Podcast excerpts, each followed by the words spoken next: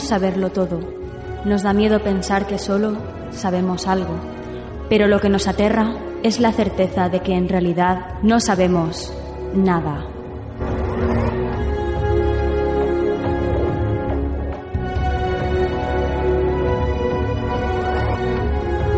Sígueme por los canales que atraviesan la oscuridad. Remaremos sin descanso. Iluminaremos juntos los caminos de la noche, abriéndonos paso por el canal del misterio.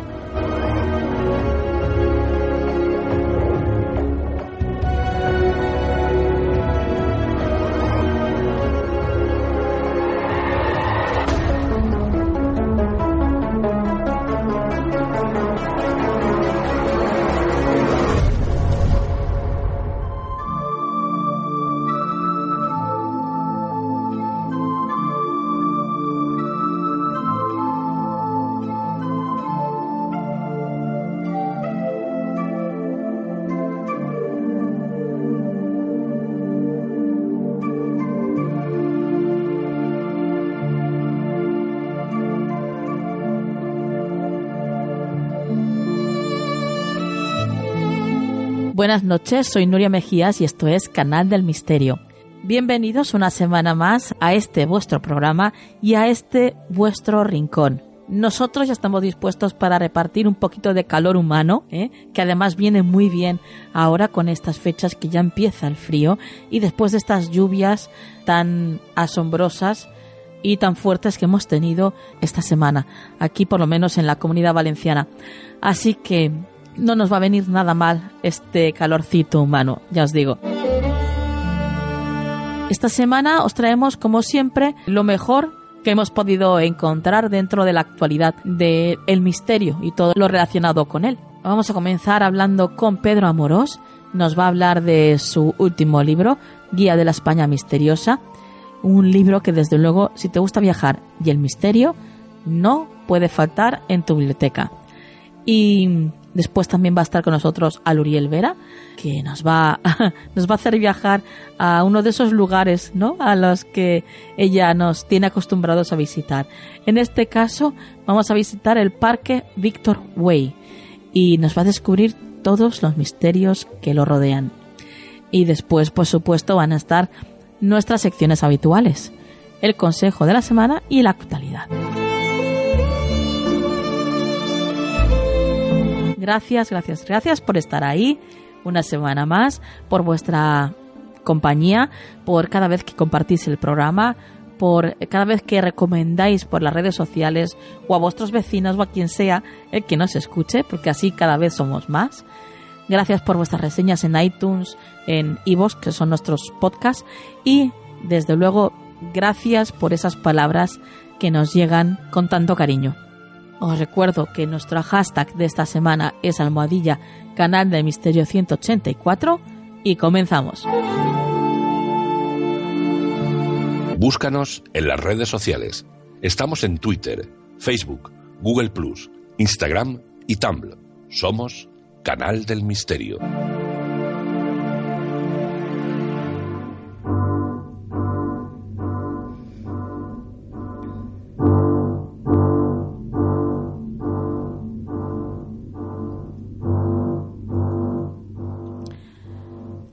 Comenzamos el programa de esta noche viajando por España. Y es que todos sabemos que España es una tierra mágica, repleta de misterios y leyendas. Y en el libro del que vamos a hablar a continuación, Pedro Amorós, su escritor, nos guía por increíbles lugares donde han ocurrido sucesos inexplicables, místicos y paranormales. Sucesos que aún hoy plantean misteriosos enigmas y de su mano visitaremos estos extraordinarios enclaves mágicos cargados de historia para comprender los sucesos extraños que han ocurrido y que aún tienen lugar. Buenas noches, Pedro. Hola, muy buenas noches. Bueno, que me encanta tenerte de nuevo aquí en el programa. Ya sabes que, eh, bueno, siempre eres bienvenido. Este es tu programa también, Pedro, de hecho. Muchas gracias, Nuria. Muchas gracias. y bueno, para, para aquel que no, que no te conozca todavía, que será alguien que está muy, muy perdido, eh, deciros que, que Pedro Amorós es uno de los periodistas del mundo del misterio más conocidos en Europa. Durante más de 30 años se ha dedicado a la investigación sobre la transcomunicación instrumental para la posible demostración pragmática de la existencia de una posible vida después de la muerte y en la actualidad, de hecho, está especializado en el estudio de, de la psicofonía y es considerado uno de los investigadores más rigurosos y serios del mundo. Pedro, ya un montón de años dedicado a esto, ¿eh? Pues imagínate, yo cada vez que lo veo me doy cuenta de que voy cumpliendo años. Pero bueno, eh, para mí, eh, desde el primer día que empecé con, todo esto hasta el último, bueno, pues ha sido una especie de aventura del misterio, que es precisamente como se llama el canal mío de YouTube, ¿no? Eh, una aventura del misterio que no sé, que no, no para. y no para porque lo llevo un poquito dentro, ¿no? Evidentemente, para mí, el mundo de la de la psicofonía eh, marcó un antes y un después, pese a que siempre me había interesado un poco, y ya hablo ya desde tiempos donde yo era bastante joven. Eh, bueno, joven, sigo siéndolo, pero eh, antes era más, lógicamente, ¿no? pero bueno, el caso es que a mí el misterio siempre me ha apasionado, ¿no? Lo llevo un poco dentro y eso es por lo que, por lo que he estado tantos años vinculado al tema, ¿no? Siempre desde un punto de vista lógico. A mí me gusta hacer las cosas, eh, lógicamente, a ser posible, basándome en conocimientos científicos, de lo cual soy un seguidor absolutamente eh, fiel, eh, a pesar de que cuando estudio la parapsicología me separe un poco de lo que es el método científico, porque no se puede aplicar, ¿no? pero, pero bueno, es, es, es mi condición. Y desde entonces, pues, desde que yo tenía 12 años, creo, y hasta la actualidad, pues vengo dedicándome a este, a este mundo, estudiándolo eh, como otro más. Soy un estudioso del, mundo del misterio eh, y sobre todo un curioso, porque me gusta indagar en el misterio. ¿Y, cuál es tu objetivo eh, con esta guía de la España misteriosa, que es como se titula este último libro que has escrito, Pedro? Bueno, mira, mm, yo creo que que es, es, un poco la presentación que estábamos haciendo antes, ¿no? Eh, a mí me gusta el misterio porque, eh, porque es misterio. El día que se resuelve, pues deja de ser misterio, se convierte en ciencia, en historia o lo que sea, y me seguirá gustando, pero ya no es misterio, ¿no? Quizá ese hecho eh, un poco heterodoxo que tiene lo que es la búsqueda de algo que no tiene una demostración lo suficientemente fiel como para ser considerado ciencia, es lo que me atrae. La Guía de la España Misteriosa fue un proyecto que, que surgió de la editorial Planeta, de mis queridos eh, amigos de Planeta, eh, y bueno, yo creo que de alguna manera era intentar recorrer España eh, de cabo a rabo por todas sus comunidades, por todas sus provincias, por las ciudades, por los pueblos, intentar buscar aquello que, bueno, pues puede tener de dichos, por, puede tener de hechos eh, y que eh, de algún modo ha llegado a la sociedad eh, a veces en bocas de padres a hijos que se heredan este tipo de tradiciones y a veces en tipo de leyendas sociales que forman parte de una comunidad, de un pueblo, de una región, de una zona, y que, bueno, pues nos esconde algo que no tiene una explicación sencilla, ¿no? O que bien puedes decir, vaya, qué he hecho tan raro, qué hecho tan curioso.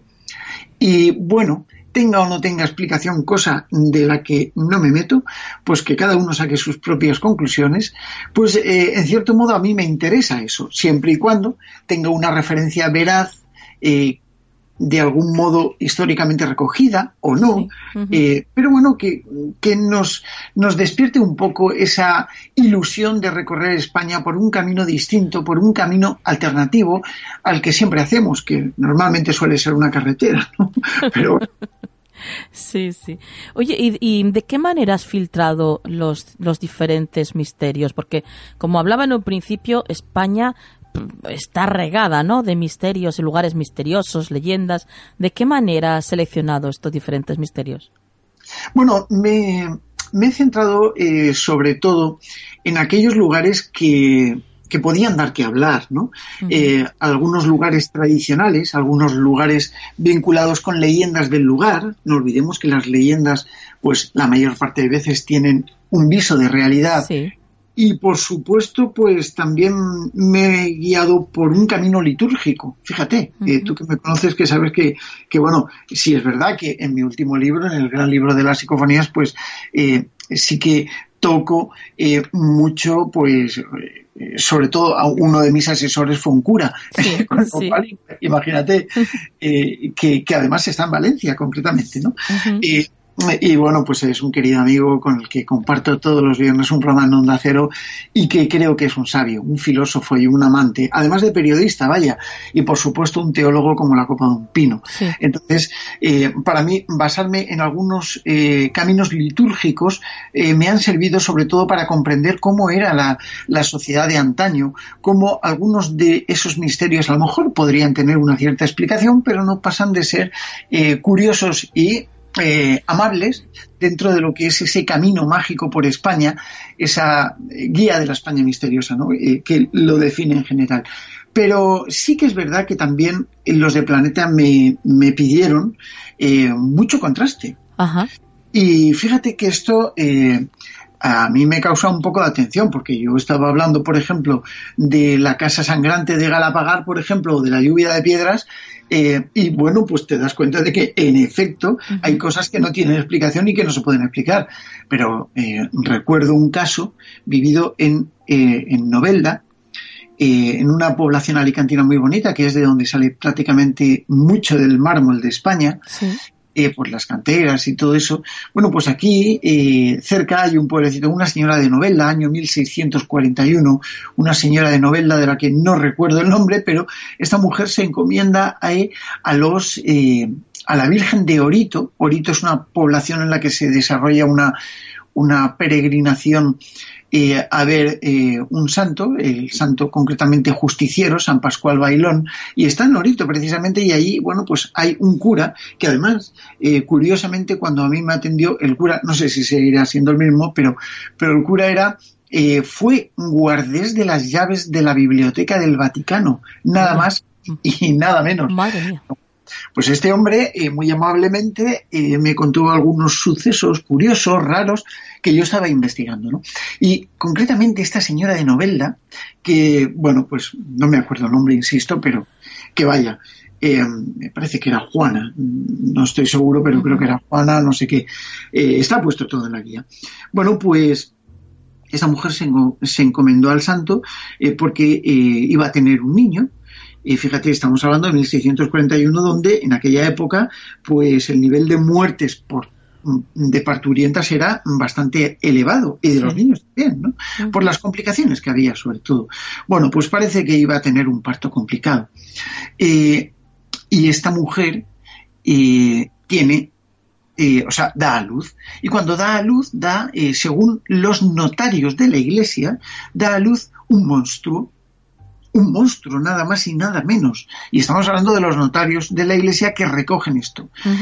Decían que era como una especie de pez enorme, eh, eh, con cinco eh, monstruos cercanos que parecían piñas. bueno, en fin, aquello yo no sé si era real o no, pero yo lo recogí porque lo leí en los legajos antiguos que había publicado del año 1641 y que me parecieron curiosos y notables para recoger la guía, ¿no? Claro, cuando los de Planeta ven esto, dicen, Pedro, eh, mm, a ver, que dudarlo, no vamos a dudarlo, pero no tienes el legajo por ahí. Total que, bueno, pues me tocó volver otra vez a Orito, fui a ver al cura y el cura muy amablemente me cedió el legajo mm. para que le hiciese una fotografía.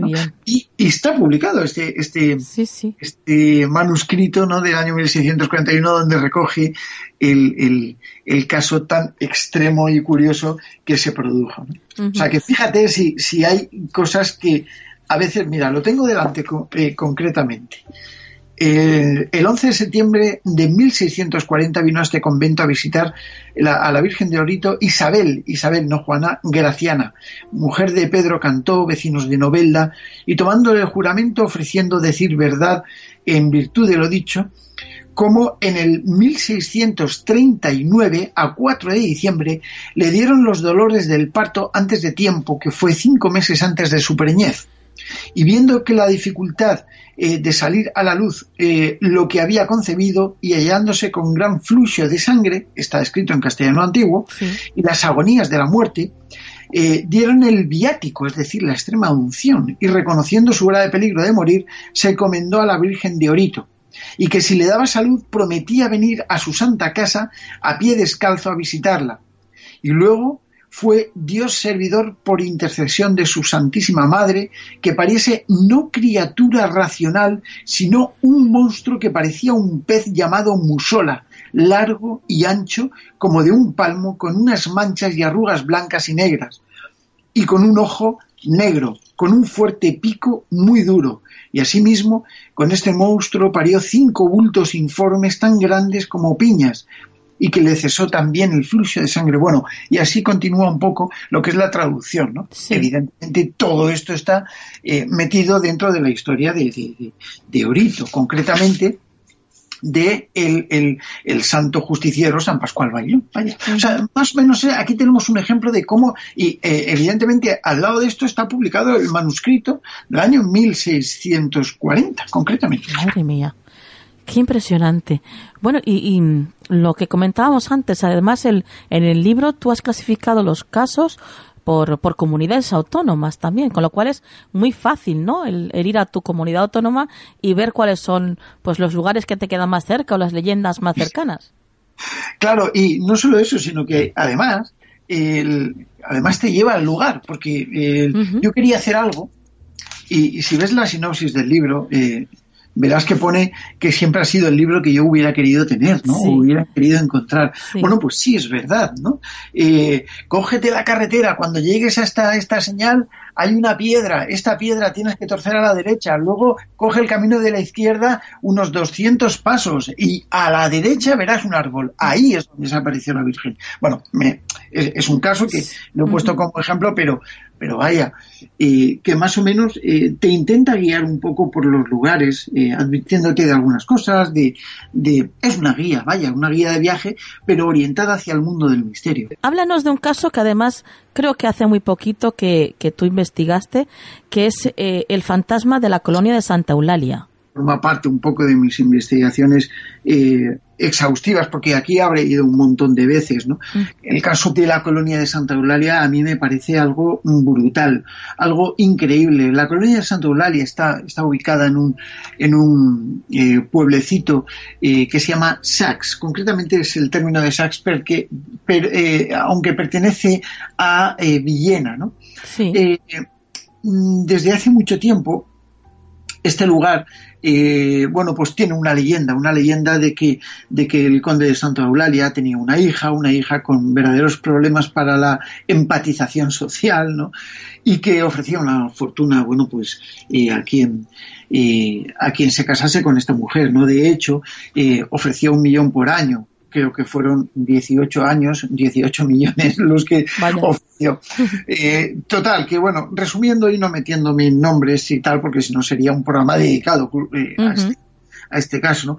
Eh, pero sí es cierto que, mm, bueno, pues su marido en un viaje de negocios, el conde, en un viaje de negocios eh, a Barcelona, pues se encontró a su vuelta, eh, pues prácticamente lo que es la colonia de Santa Eulalia, que se creó efectivamente para, para una serie de plantaciones de viñedos y, demás, y que se creó con una estación, con una guardería, con, una casa de, de, de alimentos, eh, con una hospedería, con una eh, fábrica de harina, con una fábrica de licor, etcétera. Y todo esto lo crearon a partir mm, de esa inversión inicial que, que se hizo eh, por parte de este matrimonio, ¿no? Que, surgió, ¿no?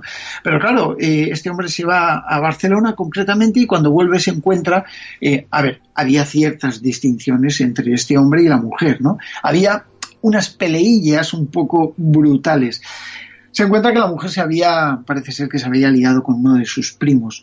Y claro, eh, aquí eh, la mujer convirtió aquello, su palacio, el palacio de Santa Eulalia, una especie de lupanar que, bueno, eh, convirtió el palacio en un casino. Total, que mm, este hombre vino enfadadísimo, tal, parece ser que discutieron y todo eso, pero el caso es que esa misma noche se gastó toda su fortuna, según dicen, cuenta y reza la leyenda, se gastó toda su fortuna en el, en el palacete, en el casino del palacete, ¿no? Según dicen, vaya. El caso es que algunos piensan que estaba bastante ebrio eh, de bebida, no se sabe ni siquiera con qué bebida, pero el caso es que a la mañana siguiente lo encontraron ahogado en una eh, piscina, en, más que una piscina, en una fuente que había justamente al salir y que sigue estando allí al salir del palacio y que bueno pues que puede tener más o menos un par de palmos de agua siendo generoso vamos que, que y, y, que de hecho ahora no tiene agua vaya. Hombre cuando llueve a veces se llena algo pero pero no, es una pequeña piscina, eh, perdón, eh, fuente en la que está, ¿no? Bueno, pues dicen desde que desde entonces cuando una mujer entra y que se parece o que tiene cierto parecido con su esposa, entra en el palacio, pues este eh, se aparece el fantasma, un fantasma. Algunos dicen que es de la condesa y otros dicen que es del conde. El caso es que nadie lo sabe ahí yo tuve de, eh, la oportunidad de realizar, eh, eh, junto con el propietario, vino a buscarme, bueno, abrió el palacio, entramos dentro y realizamos una investigación. Y bueno, eh, fuimos Guillermo Núñez y yo. Guillermo Núñez es de la Sociedad Española de Investigaciones Parapsicológicas, un analista de, de imagen. Y bueno, pues casualmente lanzamos una serie, bueno, Guillermo lanza miles de fotografías porque está especializado en ello. Eh, realizamos una, una tanda de unas si no me equivoco, unas 12 fotografías, entre las que una de ellas reflejaba una imagen, una imagen fantasmal tremenda, que, bueno, eh, que parece un señor con unas gafas redondas, con parece como si tuviera un bigote. Está publicada en el libro, ¿eh? no, no, lo tengo delante, pero porque tengo que buscar entre estas 700 páginas y no lo cuento. Pero pero que tiene además un puro en la boca, ¿no? O sea, o algo parecido. El caso es que, eh, bueno, pues es una fotografía muy extraña, muy curiosa, sobre todo porque produce sombra. Esto es importante. Eh, nosotros, vamos a ver, para, para eh, darte la idea, por ejemplo, nosotros colocamos la cámara en la entrada del palacio. Bien, había una mesa eh, allí ya no había muebles, estaba todo desolado, pero quedaba una mesa, pues como de comedor. El caso es que eh, lanzamos una serie de 12 fotografías, pam, pam, pam, pam, con su pequeña exposición, ¿vale? Para que saliese, porque estábamos por la noche. Y había un candil y uno de mis maletines de investigación encima de la mesa. Vale, pues en un momento dado tú ves esa secuencia de fotografías y te das cuenta de que, eh, bueno, pues en todas las fotografías sale lo que es el entorno inalterable, porque no se mueve nada. Sí.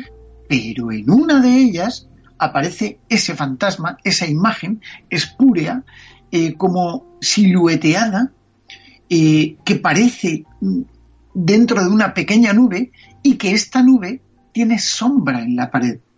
Con lo cual es obvio y evidente que si tiene sombra, era algo que estaba interponiéndose entre la luz. Claro. Y si se interpone, es que es físico. Es decir, nos rompió un poco los esquemas y por eso para mí es una, una fotografía bastante, bastante importante a tener en cuenta, ¿no? Porque, claro, eh, eh, nos encontramos ante una posible foto de un fantasma auténtico. Esto es un poco la, historia, lógicamente, a ver, que yo estuve allí con, con Francis, con Copérnico García el otro día, bueno, hace poquito, estuvimos allí grabando psicofonías y, haciendo un pequeño reportaje y bueno, pues las condiciones que tiene de, investigar aquello en un lugar en el que he ido pues muchas veces, ¿no? Y que de verdad... ¿Habéis recogido psicofonías allí? Sí, muchas. Y de hecho, eh, cuando estábamos allí que se obtuvo esa foto con el propietario, eh, apareció una, una, voz psicofónica, entre otras, ¿no? Pero yo destaco siempre las más eh, claras, sí. eh, que dice claramente tequila. tequila. Así lo dice. Tequila. Curiosamente, eh, tequila podría ser una de las bebidas que este conde, pero claro, esto ya es algo que parte de, la elucubración. ¿no? Por lo cual, eh, bueno, para mí es uno de los casos interesantes que la guía recoge y que, por supuesto, bueno, pues podríamos hablar de todo esto durante varias temporadas. Qué bueno, qué bueno. Bueno, no lo descartamos, ¿eh? Yo por mí, cuando quieras, ya sabes. Pedro, eh, cuéntanos eh, otro caso más para hay 700 como bien decías en el libro eh, pero este seguro que seguro que nos lo puedes contar con, con detalle. El fantasma de la antigua cárcel de mujeres de aquí de Valencia. Bueno bueno bueno bueno bueno bueno bueno.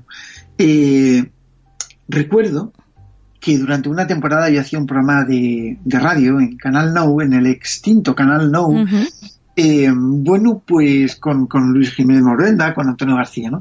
Y bueno, pues estamos ahí en el programa y llamó un señor. Te voy a contar la anécdota tal cual, ¿vale? Porque es anecdótico todo. Eh, llama a un señor y nos cuenta, bueno, pues que él había tenido una vivencia, él había sido, estaba, me parece que era guardia civil, eh, o, militar y que en, tiempos donde la cárcel estaba activa y que bueno pues él estaba vigilando una garita. Decían que era la garita del fantasma porque decían que se aparecía un fantasma de una mujer. Eh, bueno pues él dice que no la vio pero que eh, sí que un día de las muchas y muchas veces que había estado haciendo guardias allí bueno pues que un día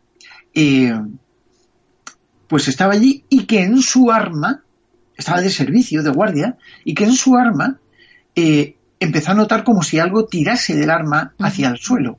No olvidemos que un militar, guardia civil o un policía, es decir, alguien de un cuerpo de seguridad que lleva un arma, sabe perfectamente lo que pesa el arma. Claro, claro. ¿Por qué? Porque forma parte de su cuerpo. Eh, de forma que si tú coges un militar y le quitas una bala del arma, nota que el peso no es el mismo. De hecho, él decía, eh, Pedro, eh, yo cuando tengo una bala de menos, incluso cuando tengo una bala de fogueo, donde no tiene la cabeza eh, metálica, sino que es de fogueo, noto que es de fogueo porque el peso es distinto. Dice, yo noto hasta una bala. Vaya. Claro. Bueno, pues el hombre dice que notó como algo le aprisionaba el arma y no dejaba moverla, algo le tiraba del arma hacia el suelo y que hacía que tuviese como un peso brutal que no pudiese levantar. Bueno, esta es la anécdota, eh, este es el caso curioso de eh, la cárcel de mujeres, lógicamente, de Valencia. El caso anecdótico que viene añadido a esto es que un día me invitan a un programa en Canal No, muchos años después, y bueno, me envían un coche de producción. Y bueno, pues en, las televisiones muchas veces cuando los coches están ocupados por, por los muchos programas que tienen, pues eh, cogen taxis, sí. eh, los envían de producción y luego pasan los cargos a la productora, ¿no? Bueno, pues en este caso viene un señor y me recoge, ¿dónde va usted tal? Pues, eh, bueno, sí, sabía dónde iba porque tiene, porque me tenía que llevar, ¿no? Sí. Pero hombre, pues nada, yo cada me cuenta un nombre muy dicharachero el taxista. Y yo iba un poco, pues a lo mío, sí, no, hola, sí, qué bonita Valencia, porque es muy bonita. Y bueno, pues ahí está, ¿no? Y va el hombre y me cuenta el caso, el caso que yo acabo de contar. Y digo, no me digas que eres la persona que llamó a Canal No Radio. Juan dice, Dice, no me digas que eres tú el que estaba en el programa. Digo, sí. Dice, hostias, es verdad, eres Pedro Amorós. Digo, pues sí, oiga, esto es así. Madre mía, bueno, fíjate las causalidades que a veces Sí, sí. Qué curioso, qué curioso. Bueno, eh, Pedro, ¿tienes... Podría hablar de muchos, ¿eh? Sí, te voy a pedir que me, que me, ya el último, que quiero que, me nos cuentes esta noche. Eh, cuéntanos de los que tienes aquí en el libro, ¿con mm. cuál te quedarías tú? Uf, es muy difícil. Me quedaría con todos, Lo sé, lo sé. Porque es como preguntarme cuál es eh, mi mejor psicofonía, no sé, eh, sería un poco. Pues eh, vamos a ver. Recuerdo muchos casos, todos los casos. Recuerdo un caso que investigué en Navarra, concretamente el de las brujas de Zugarramurdi. precisamente que, bueno, pues hay una película que, eh, que habla de ello, ¿no? De hecho, la protagonista eh, murió justo cuando yo estaba allí, el, hace muy poquito tiempo. He ido varias veces a investigar, ¿no?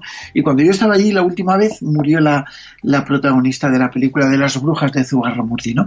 Pero eh, mm, lo que me ocurrió mm, fue interesantísimo. Eh, cuando yo llegué a Zugarramurdi fue, eh, yo, tuve dos episodios, ¿no? Eh, en este viaje. Iba con Bea, con Naraya, Bea es mi mujer, Naraya es mi pequeñaja. Bueno, era mi pequeñaja, ahora ya no es tan pequeñaja, pero, pero bueno, el caso es que va creciendo. Bueno, Naraya tendría allí, ¿qué decir? Cinco años, seis añitos, no más, ¿no? El caso es que estábamos eh, justamente en las cuevas de Zugarramurdi, yo pedí autorización para poder realizar una investigación, eh, no hubo ningún problema, me pusieron todas las facilidades del mundo, pero estábamos allí haciendo un poquito de tiempo hasta que cerrase la cueva de visitas, porque la cueva eh, tiene visitas guiadas, se la recomiendo a todo el mundo. Y bueno, pues, pues nada, estamos ahí hace tiempo, haciendo tiempo. ¿no? no puedo describirlo, solamente voy a decir una cosa hice una fotografía en la que aparece algo muy, muy, muy, muy extraño. No voy a contar más, lo dejo ahí. Lo dejo ahí eh, porque creo que fotografié una bruja. Lo digo así. Eh, no voy a decirlo porque mi mujer me tiene prohibido que hable de ese capítulo, sobre todo porque mi hija, aunque es mayor, pues todavía a veces le da miedo ciertas cosas y pero bueno algún, día a lo mejor comento este tema de la foto. Lo que me ocurrió allí concretamente fue eh, que se me olvidó mi grabadora. O sea me voy a grabar psicofonías y se me olvidó mi grabadora. O sea esto y después de haberme corrido casi casi mil y pico kilómetros para ir hasta desde Alicante hasta hasta Zugarramurdi pues pues la verdad es que fue anecdótico, ¿no? Y el chico de la entrada me prestó su radiocassette para poder grabar. Sí. Claro, se me había olvidado mi grabadora y todas las cintas y todo. Bueno, en fin, me pasó también en Cuba que eh, en una investigación me ocurrió lo mismo, ¿no? Pero el caso aquí anecdótico fue ese, ¿no? Que se me olvida, mm, voy a grabar, se cerró la cueva, me deja el chico, el, su grabadora, eh, nada, se va, eh, dice que iba a venir una hora y media más tarde, yo estoy allí dentro de las cuevas, Bea y Nara ya estaban en una pequeña posada que nos quedábamos allí alojados y de repente se me apagan las luces, claro, el chaval, la costumbre, y me dejó a oscuras en medio de aquel pantanal de misterio, brujas, aquelarres, diablos y todas las cosas que yo las veía pasar todas por mi mente. Claro. El caso es que estaba en la cueva de Aquelarre. Según la tradición, eh, el Tribunal de Logroño del año 1610, el cual, bueno, pues se celebró y rompió un poco la norma inquisitorial en la que se ajusticiaban a los, a los reos.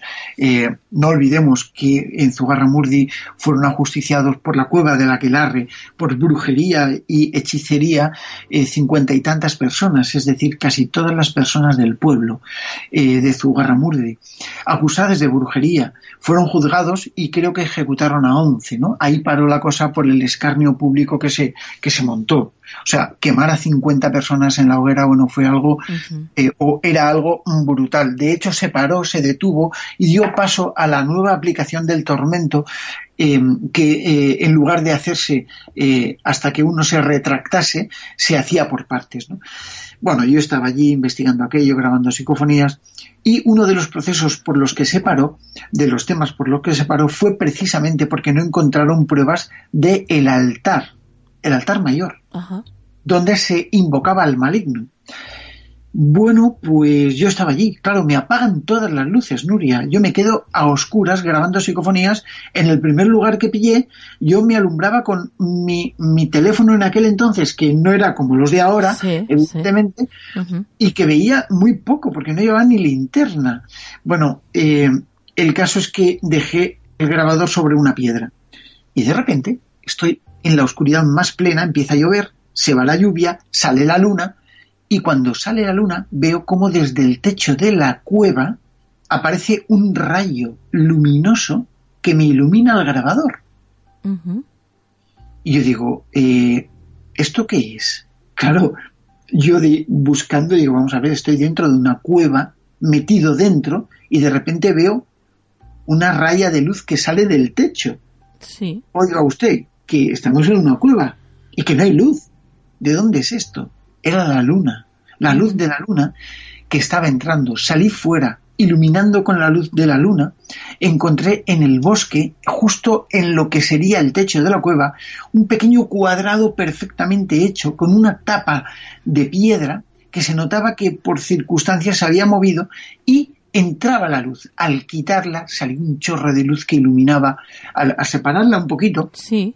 El chorro de luz iluminó completamente una piedra, justo la piedra que posiblemente pudiera haber sido el altar mayor del aquelarre y que estaba tapada con esa eh, tapadera de piedra a su vez y que quizá a lo mejor esto fue lo que impidió que, bueno, pues que la Inquisición eh, siguiese ejecutando gente.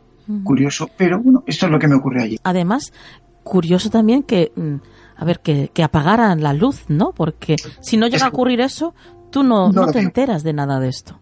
No lo veo, está iluminada tenuemente, pero no lo hubiera visto, Es curioso, es curioso. Es, pues eh, ya te digo que son eh, cosas que ocurren y que, bueno, pues que cada uno saque sus propias conclusiones. Qué bueno, qué bueno, Pedro.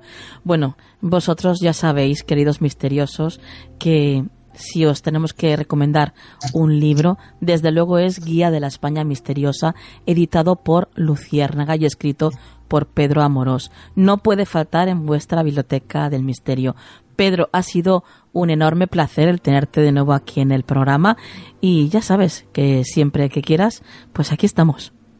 Pues nada, Nuria, el placer ha sido mío estar aquí unos minutitos contigo, por supuesto, y con todos los oyentes, ¿no? Y bueno, pues ya sabes que cuando quieras, aquí me tienes. Buenas noches. Buenas noches, un beso.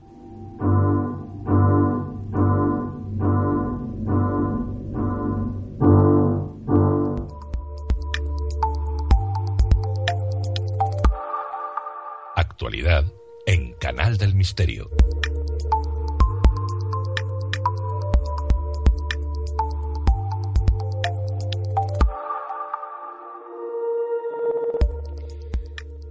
Nos encontramos en la actualidad y ya está con nosotros María Toro.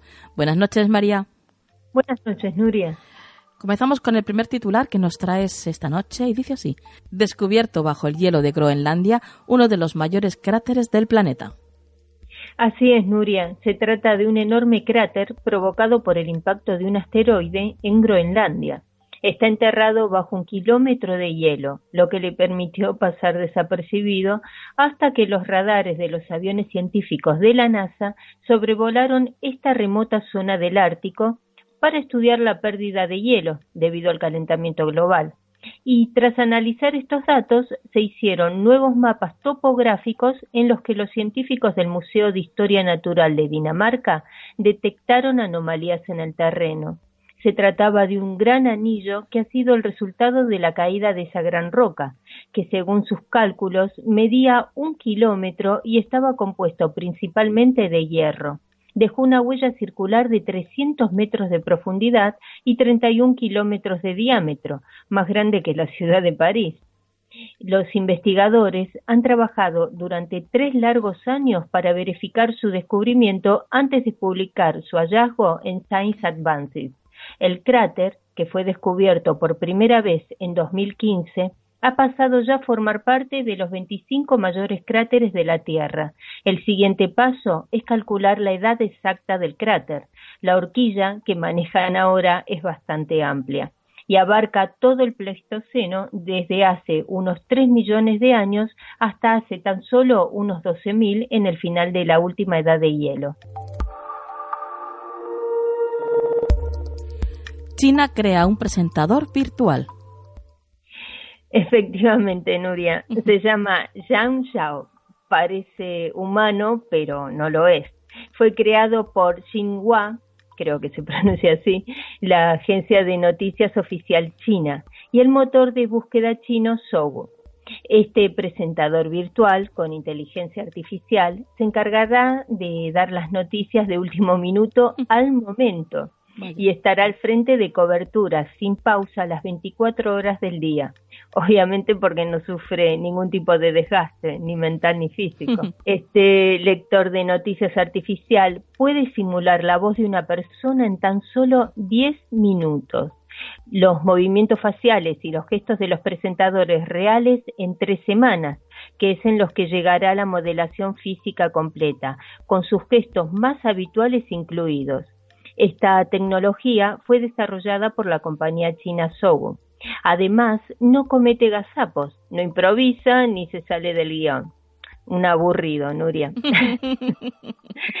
se presentó a la audiencia eh, con un hola a todos, soy un presentador de inteligencia artificial. Este es mi primer día en la agencia de noticias Xinhua y su imagen se basa en la del reportero real Zhang Shao, que pertenece a esta agencia. Pero no es el único, pues también han clonado a Hao, otro presentador de la cadena. La verdad, Nuria, que si ves al real junto al virtual, cuesta reconocer quién es quién, lo que resulta inquietante, cuanto menos. Mm, María, me veo dentro de poco en el paro. Todos. Y vamos a por la última noticia. Dice así, crean robots que vuelan y nadan como los animales. Así es, Nuria, porque no solo se conforman con clonar humanos, ya que la empresa alemana Festo eh, crea tecnología futurista automatizada. Pertenece a una rama particular de la robótica llamada biónica, que se dedica al diseño y la fabricación de sistemas mecánicos inspirados en organismos vivos. Sus robots son capaces de volar, nadar y moverse libremente en un espacio predeterminado, como lo harían sus homólogos de la naturaleza, gracias a su peso, o mejor dicho, a su poco peso, ya que son ultralivianos. Desde hace años han creado robots canguros, eh, murciélagos, mariposas e incluso arañas. La finalidad es aprender de la naturaleza y utilizar ese conocimiento para mejorar el futuro de las máquinas automatizadas. Bueno, pues lo dejamos aquí, María. Danos tus vías de contacto. Sí, os dejo mi Twitter que es arroba María. Hasta la próxima, compañera. Hasta la próxima, Nuria.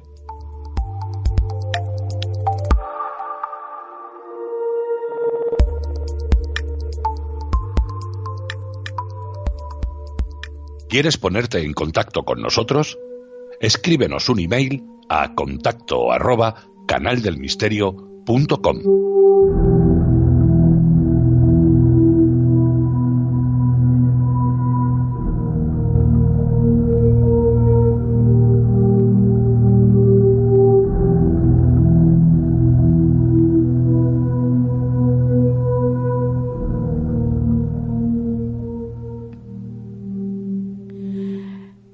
Continuamos con el programa y lo vamos a hacer viajando a Irlanda. Vamos a, recorrer en concreto un parque realmente distinto y especial. Un parque de 8 hectáreas de vegetación con árboles y, y unas esculturas realmente particulares, en el que solo se pide una cosa, silencio y contemplación. Por supuesto, este viaje lo vamos a hacer con Aluriel Vera. Buenas noches, Aluriel. Hola Noria, buenas noches. Encantada de recorrer este parque contigo. Bueno, nosotros también estamos encantadísimos, Ariel. ¿Qué te parece? ¿Empezamos el recorrido por él? Claro que sí, Noria. El recorrido que vamos a realizar esta noche es espectacular. El parque fue diseñado y creado por Victor Langley y se encuentra en el condado de Wicklow, en Irlanda. Antes de llamarse Victor's Way, originalmente se llamaba Victoria's Way pero tuvo que cerrarlo en 2015 porque no le gustaba como estaba planteado. Es decir, se llenaba de gente con ganas de divertirse, gritar, y esa no era la idea que tenía Víctor eh, de su especial parque. Así que tuvo que poner límites de edad, aunque con cierta flexibilidad, y reabrió en 2016, reorientado a lo que Víctor quería, a la contemplación de las estatuas, a disfrutar del silencio y a meditar. ¿Y quién era, quién era este el creador, Víctor Langel? Víctor Lange es un hombre alemán hoy de tercera edad, nació en el seno de una familia adinerada, pero no quiso seguir los pasos de su padre y se fue a recorrer el mundo, especialmente Asia. Vivió en países como Japón, Tailandia, Sri Lanka y durante este tiempo estudió varias congregaciones religiosas, De ahí su interés por la meditación. Buscaba respuestas para conocerse más a sí mismo, y en su camino conoció a todo tipo de gurús y de cada uno obtuvo gran sabiduría. Durante 30 años estuvo en la India y cuando volvió a Irlanda, con 50 años, recibió una importante herencia con la que pudo poner en práctica su idea y crear este paraje soñado que él quería eh, que sirviera como retiro espiritual. Las esculturas fueron diseñadas por él, por Langay, en Rongox, y luego fabricadas a mano en Mahabalipuram, al sur de la India. Otro dato interesante, Nuria, por lo general Víctor está fuera del parque, junto a un pequeño cobertizo donde recibe a los visitantes. Y si no está ahí, eh, podemos verlo dentro del parque. Al parecer es un hombre bastante cercano.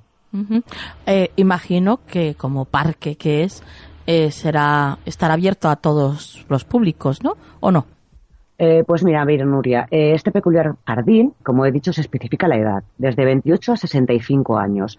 Para acceder a él, al parque hay que pagar 5 euros por adulto. Los niños entran gratis. Este dinero se, se destina a sufragar los gastos del mantenimiento del parque. Por lo que tú me decías, Nuria, no es que los niños o las mascotas no puedan entrar al parque. Lo comento porque he visto en algunas webs que está prohibido.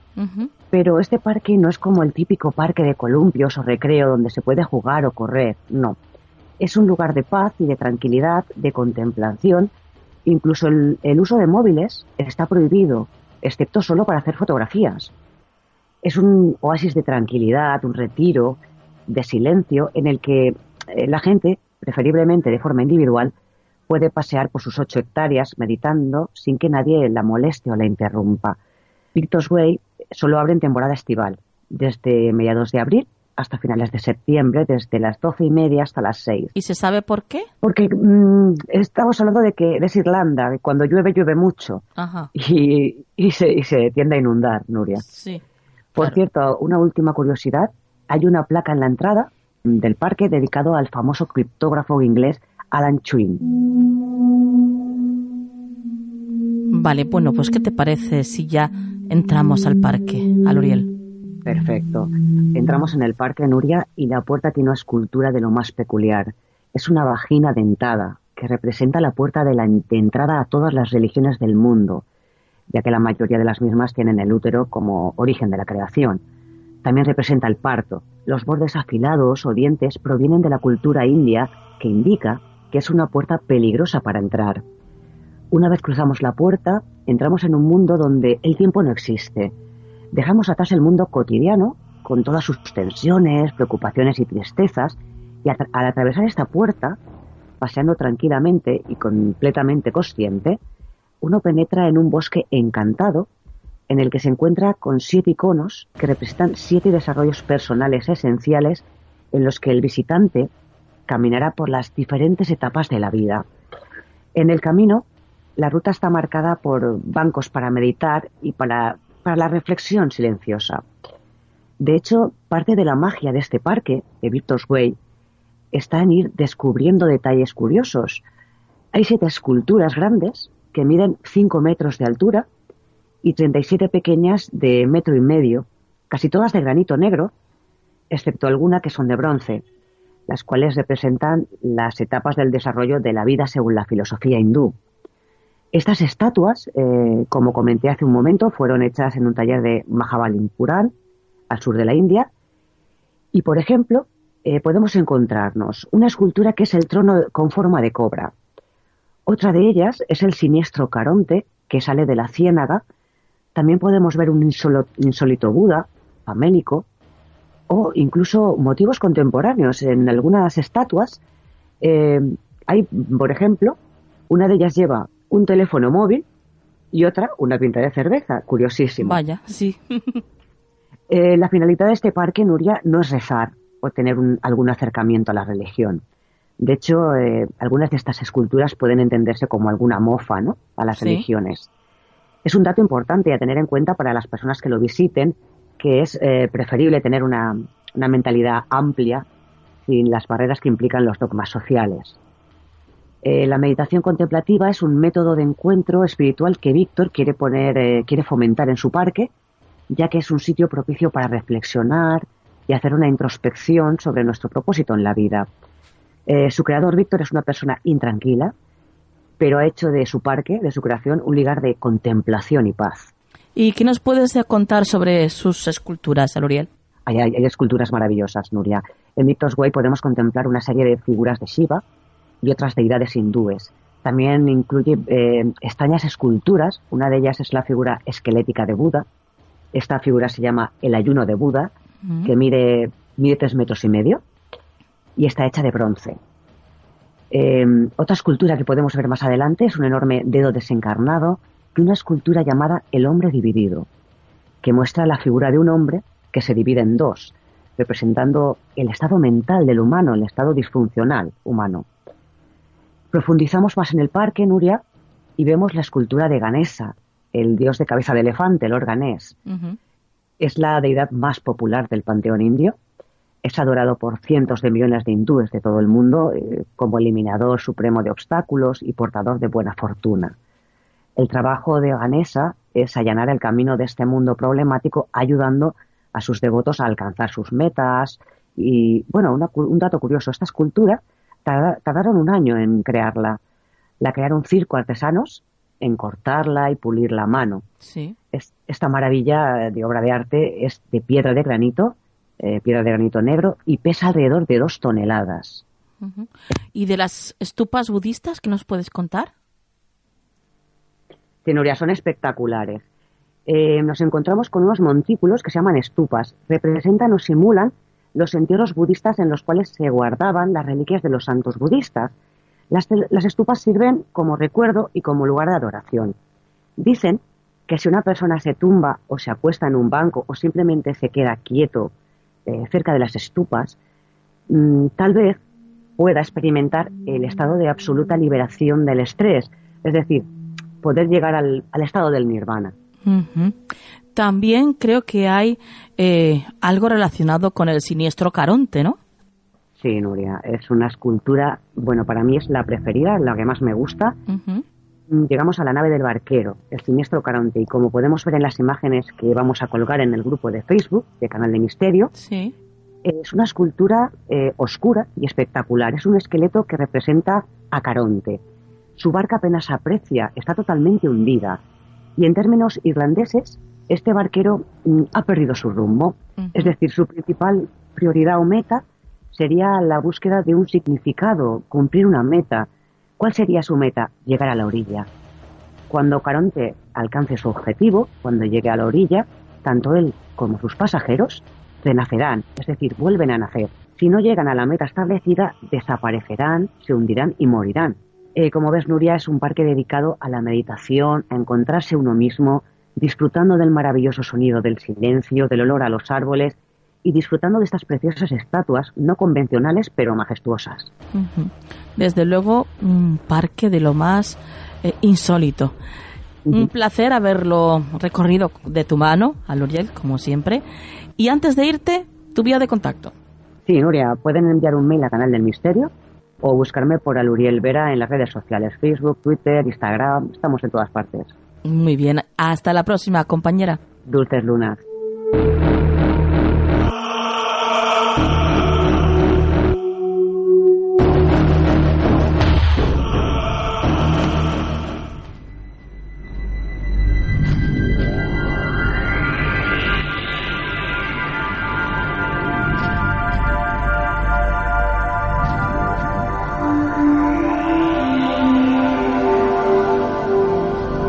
Consejo de la Semana en Canal del Misterio.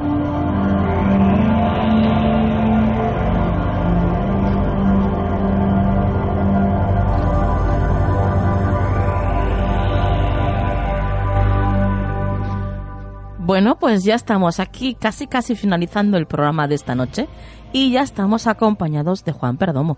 Buenas noches, Juan. Buenas noches, Nuria. Qué maravilla el poder estar aquí de nuevo una semana más con todos nuestros oyentes, ¿verdad? Una maravilla que se repite semana tras semana y la verdad que pocas palabras solo decir gracias porque poco más se puede decir, ¿verdad? Cuando ves el, la cantidad de gente que nos escucha desde tantos sitios distintos, además, que comparten con nosotros, que colaboran con nosotros, ¿no? Un poco en esa interacción que tienen. Pues yo, por mi parte, solo puedo decir gracias porque para mí es un privilegio Pues sí, nosotros hacemos esto con muchísimo cariño, pero es Mm. que también recibimos ese cariño y eso tenemos que decirlo. Mm, Por eso digo que es que es un honor y es una honra estar aquí haciendo esto que nos gusta tanto y que hacemos con tanto amor, pero que al tiempo revierte de esa manera. Sí, totalmente.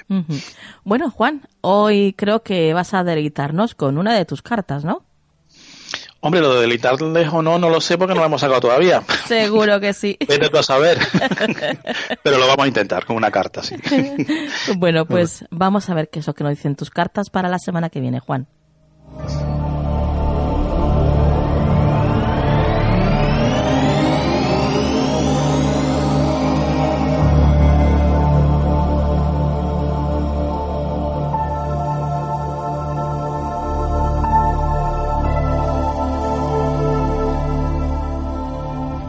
Somos todo oídos. Muy bien, Nuria. Pues mira, eh, justamente hablando de deleitarnos, mm, esta semana aquí en el tapete un 8 de oros. Ocho de oros tiene una relación directa con el trabajo, pero por eso digo lo de deleitarnos. Esta carta, Nuria, nos viene a hacer referencia a que, primero que nada, que también, eh, y aquí siempre lo hablamos, pero bueno, subrayarlo una vez más, poner mucha atención también al trabajo en el sentido personal, emocional, Sí. espiritual, etcétera, ¿vale? Y luego, por otra parte, es una carta que tiene mucho que ver con qué haces tú con tu trabajo, cómo vives tú, si disfrutas, si te deleitas o no con tu trabajo. Es una carta que nos lleva, Nuria, a poner el enfoque, por así decirlo, eh, ya no en el fin, sino en el medio. Ajá. ¿De acuerdo? Entonces, esta semana eh, el consejo es disfruta de tu trabajo y si tú ves que ese trabajo no te hace disfrutar mucho, porque solo ves en él una forma de ganar dinero, que está muy bien, el dinero es muy importante, por supuesto, pero no debe ser el único medio, el único fin, perdón. Y no siempre el fin justifica los medios. Sí.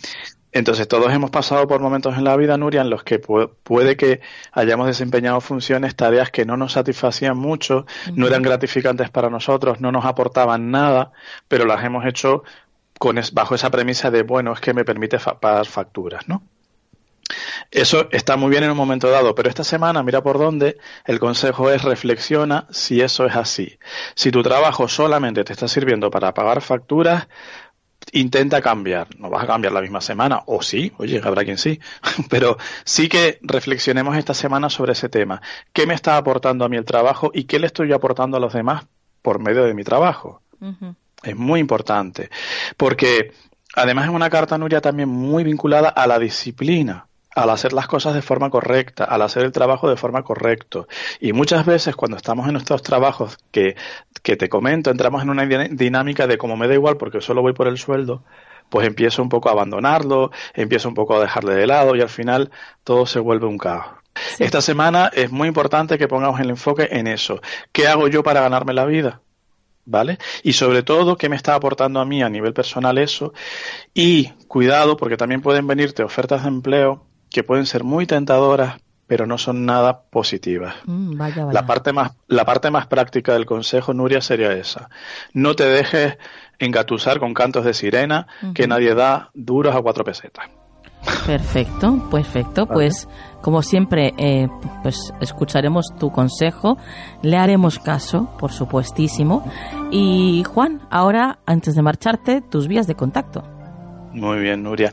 Claro que sí, somos Faro Tarot, tanto en Twitter como en Skype, y pueden escribirnos un correo a farotarot.gmail.com.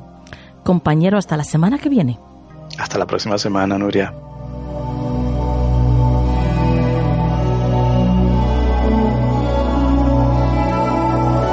¿Quieres ponerte en contacto con nosotros? Escríbenos un email a contacto arroba canaldelmisterio.com. Y hasta aquí el programa de esta noche, queridos amigos. Ya nos queda muy, muy, muy poquito, cuestión de segundos, solamente segundos de programa, así que vamos a por la frase de la semana. Cuando seas inmune a las opiniones y actos de los demás, dejarás de ser víctima de un sufrimiento innecesario. Recuerda que nadie te puede hacer daño, excepto que tú lo permitas. Que la luz esté siempre en vuestras vidas. Hasta la semana que viene.